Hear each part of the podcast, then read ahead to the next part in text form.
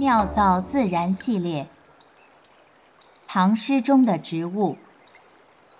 新疆青少年出版社录制出版。题卢处士山居。西溪问樵客，遥识楚人家。古树老莲石，急泉清露沙。千峰随雨暗，一径入云霞。日暮飞鸦集，满山荞麦花。作者：温庭筠。万曲一收。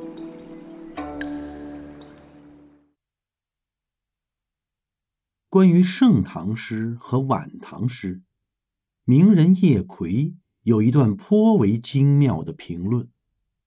盛唐之诗，春花也，桃李之浓华，牡丹芍药之妍艳，其品华美贵重。晚唐之诗。秋花也，江上之芙蓉，篱边之丛菊，及幽艳晚香之韵，可不为美乎？然花绽放到极致处，亦是衰绝处。晚唐才气横溢的诗人，慢慢的由诗入词，开始寻求全新的创造与发展。温庭筠。便是其中的翘楚。作为晚唐著名诗人、第一词人，他领导了五代词的发展方向，被后世奉为花间鼻祖。晚唐诗人中，温庭筠是十分特别的一位。相传，温庭筠容貌特别丑陋，《旧唐书》说他不修边幅。新唐书说他无简服，北梦所言更是直接送了他一个温钟馗的别号。特别丑陋的温钟馗，特别有才华，他精通音律，善古琴吹笛，号称有弦即弹，有孔即吹。他工词善诗，才思敏锐，据说。应试作赋，八叉手而八韵成，便又得了温八叉的雅号。特别有才的温八叉，特别坎坷。他五次参加进士考试，五次名落孙山。他做过随州县尉、幕僚、从事，一生最大的官职也不过是国子助教。因此。他的名字又多了一个温助教，特别坎坷的温助教，特别狂卷。他才思神速，每次应试都提前完卷，而后以一当十，替人作答，考生涕泪不尽，宋明救树人。大中末年。主考官对温庭筠重点关照，用帘子把他围起来考试。没想到，快到傍晚交卷时，救树人还是帮了八位考生。才华从来都是遮饰不住的。除了这些别号，温庭筠的诗赋盛名早有流传：“鸡声茅店月，人迹。”板桥霜，是文学史上关于羁旅之情的最佳诠释。此刻有灵应使我，霸才无主使联军。写尽了生不逢时的自信、自负、自怜与自伤。这首《题卢处士山居》亦是温庭筠五言律诗中。不可多得的佳作。诗从问路写起，而后移步换景，层叠转入。古树老莲石，极泉清露沙，是脚下幽僻山路中的色彩与景致。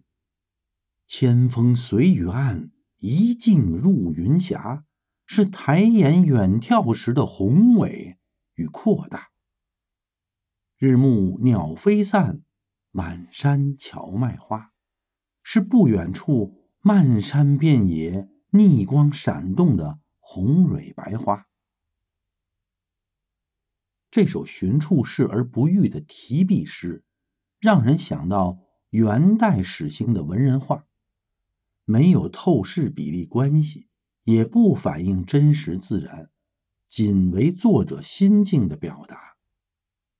细读这样的诗，静观这样的画，都不免生出身临其境之感。沿着小径循山而上，隐隐传来瀑布的水声，漫山遍野的荞麦摇曳在逆光的晕影里，繁茂的绿色，红色的茎干顶上，开着细小。但恬静美丽的白花，每一朵都好似镀上一层蒙蒙的金色光圈。画本无色，静气在心，澄怀观道，卧以游之。不论读诗还是观画，欣慰而深感，才是妙不可言的极致体验。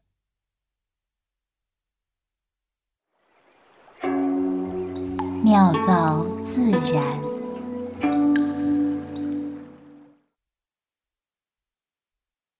温庭筠在这首诗中提到了荞麦啊，牛老师，嗯，这个荞提起荞麦来，大家好像都不太陌生。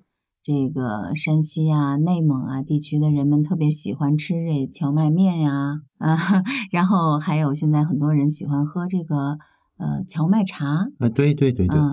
但是这个这个荞麦花我好像没有见过。哎，是荞麦花啊，呃，很小，嗯，只有大概三到四毫米长，啊，可是很漂亮，嗯啊，因为它开白色的花，花药呢是淡红色的，嗯，哎，呃，荞麦啊也叫乌麦，也叫三角麦，嗯，它是蓼科荞麦属的一年生的草本植物啊，一年生啊，嗯，荞麦呢，虽然说。目前我们这个不多见啊，嗯，但实际上它在全球分布非常广，嗯，除了南极洲之外，嗯，都有分布，哦，啊，一共有二十五个野生种，啊，呃，主要的这个荞麦呢，分成甜荞和苦荞，啊，甜荞就是咱们说的普通的荞麦，嗯，苦荞呢也叫打打荞麦，嗯嗯。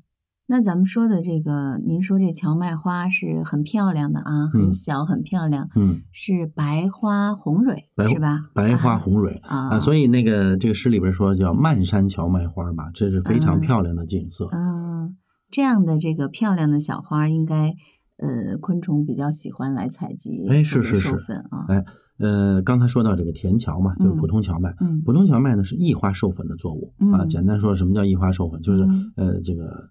呃，它是一个昆虫和风力传播啊，来给它授粉。而苦荞呢，就达达荞麦，它是自化授粉的啊。它的这个容易呢，苦荞啊更容易大量繁殖和保存分离后代，因为它不需要依靠别人。荞麦啊，起刚才说它分布非常广。荞麦其实起源呢，在亚洲东北部贝加尔湖附近，嗯，一直到中国的东北，嗯啊，然后它就分成了两支，嗯，一支呢就是在这个诗写的这个唐朝时期。由北向南，因为它从贝加尔湖开始嘛，对，由北向南传到中国内地，然后再继续向西南传到印度，向东北传到呃朝鲜，呃向东传到日本。嗯，它另外一支呢是从西伯利亚呢，不是由北向南，嗯嗯，啊，它是由东向西，嗯啊，传到欧洲去了。哦，啊，然后在一六二五年的时候，由荷兰人带到了美国，从美国又往北到了加拿大，又往南到了。南美洲，照您这么一说，就是遍布全球，遍布全球。哎，所以这个荞麦呢，呃，有点像我们曾经谈过的小麦，嗯，它也是依靠人类的力量，嗯，呃，去遍布全世界。嗯嗯，很难说，又回到了这个主题，很难说是谁驯化了谁，因为它可以作为人的这个食物啊。嗯嗯。那这个现在荞麦也是一个比较重要的农作物了。呃，是重要农作物。荞麦的产量呢，因为它作为重要农作物，就像人类关关注这个玉米产量，呃，这个稻谷产量、小麦产量一样，嗯。荞麦的产量其实也要关注。嗯。这个里边呢，还提到了一个呃植物学的一个知识啊，嗯。就是决定荞麦产量高低的重要因素呢，是光合作用能力的大小哦啊。那么通常荞麦啊，它都长得是很密集，嗯一哎呃一大群一大群的。嗯那这里边其实有个问题，嗯就是当它长得很密集的时候，嗯为了争夺阳光，嗯，那它就容易长得越来越高，对是吧？对，那么它长得越来越高的时候呢，实际上就是咱们这个说，就是它的叶形，嗯呃，就是会发生变化。嗯可是实际上它的主营养物质呢，在它的这个主茎上，嗯这个主茎如果是变得太细了，嗯为了长高嘛，嗯实际上影响产量。那哎结不出来很多果实，呃，就是它的营养物质不在这个哦茎上了。呃，在在长高和叶片上。哎，对，嗯所以说呢，在这个意义上来说，荞麦的这个产量和荞麦的